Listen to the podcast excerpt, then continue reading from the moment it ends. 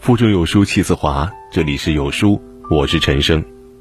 今天要跟大家分享的文章是祖祖辈辈传下来的十句老话，话粗理不粗，一起来听。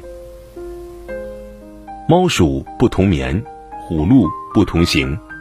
猫鼠不在一起睡觉，虎鹿不走在一块儿。道不同不相为谋，交友贵在价值观相融。在原则问题上，假设一方赞成的恰好是一方反对的，久而久之必然反目成仇。物以类聚，人以群分，人与人之间相处久了就会彼此影响。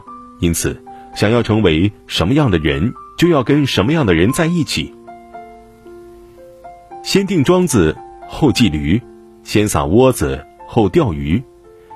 想要记住驴，一定要先打好桩子。想要钓到鱼，就一定要事先撒好鱼饵。凡事预则立，不预则废。任何事情事前有准备就可以成功，没有准备就要失败。说话先有准备，就不会词穷理屈，站不住脚。行事前计划先有定夺，就不会发生让自己后悔的事儿。一人不说两面话，人前不讨两面光。一个人不能两个面都光滑，不能在两方面都不得罪，两边做好人。一人不说两面话，人前不讨两面光，是做人的一种原则和信条。就是说，说话要人前人后都一样，不能口是心非，两面倒，没有主心骨。处事要有基本原则，做人不能太圆滑，不能为了两面都不得罪而放下心中的准则。相识满天下，知心能几人？就算认识很多人，可是知心的却没有几个人。朋友易得，知己难求。人生活在世上，要找几个普通朋友还是比较容易的，但要找一个贴心知己很难。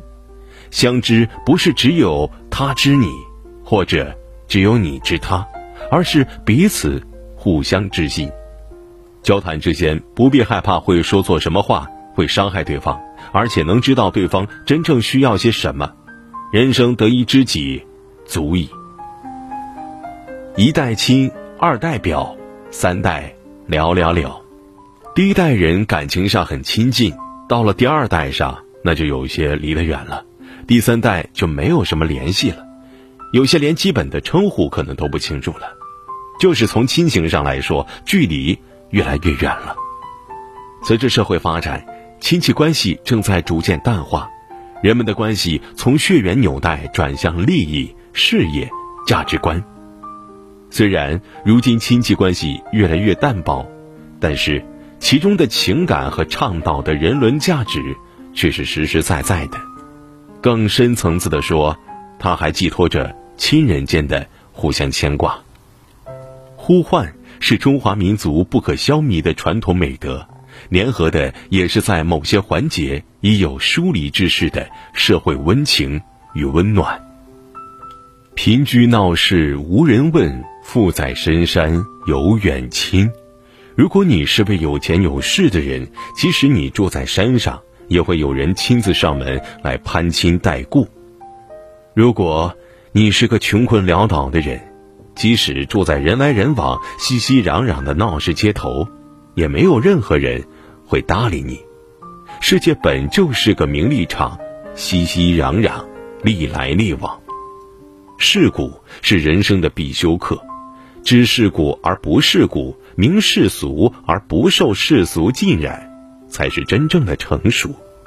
避开纷纷扰扰，在心灵里为自己建一座后花园。用超脱尘世的心态去体验那世俗世故之外的乐趣。瓜无滚圆，人无十全。瓜没有长得很圆的，人也没有十全十美的。宋代复古记兴里讲：“黄金无足色，白璧有微瑕。求人不求备，妾愿老君家。”比喻不能要求一个人没有一点缺点错误。世界上本来就没有十全十美的人，金子也没有十足之赤，人有优点和缺点。一瓶子水不响，半瓶子水晃荡，瓶中装满水晃不响，装半瓶水时一晃就响。充实的人谦虚寡言，而浅薄的人偏偏爱显示夸耀自己。谦逊之心是做人的美德，古今中外的思想家和哲人对此十分崇尚。谦逊之心自古以来就是衡量人们道德教养的标准之一。一个人心怀一颗谦逊之心，才可以赢得他人的尊重与欣赏。但更重要的是，人还可以在这颗谦逊之心的帮助下成长、进步、自我完善，获益匪浅。不听老人言，吃亏在眼前。老人历经世事，若是不听他们的劝告，就要吃大亏了。老人言是口口相传留下来的草根智慧话语。老人言虽然看似守旧落后，其实他们走过的路多，经历的事多，接受的历练多，对这个世界认识的更深刻。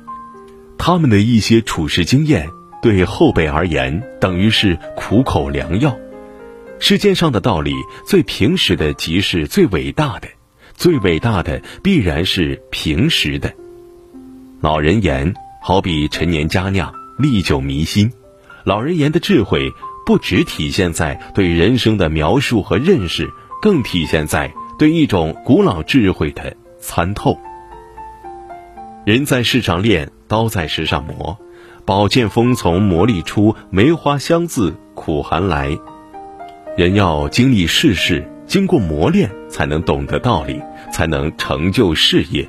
刀要在石头上磨砺，才能锋利；宝剑的锋利是反复磨砺的结果；梅花的清香是经过严冬腊月寒冷的考验才散发出来的。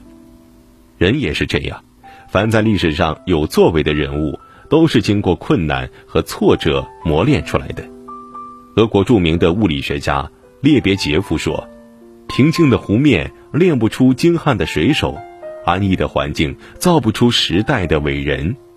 困难和挫折可以把人吓倒，使人唉声叹气、退缩不前；也可使人精神振奋、经受磨练、增长才干、增强意志。就看你如何对待它。只有能面对困难和挫折而毫无惧色的人，才能到达。”成功的顶峰。人生最怕的不是碌碌无为，而是你不努力还安慰自己平凡可贵。所以在任何时候你都不能松懈。今天有书君告诉大家，在家期间如何养生提升自己呢？扫描文末二维码，关注后回复“养生”即可免费领取。好书伴读，让阅读成为习惯。长按扫描文末二维码。在有书公众号菜单免费领取五十二本好书，每天有主播读给你听。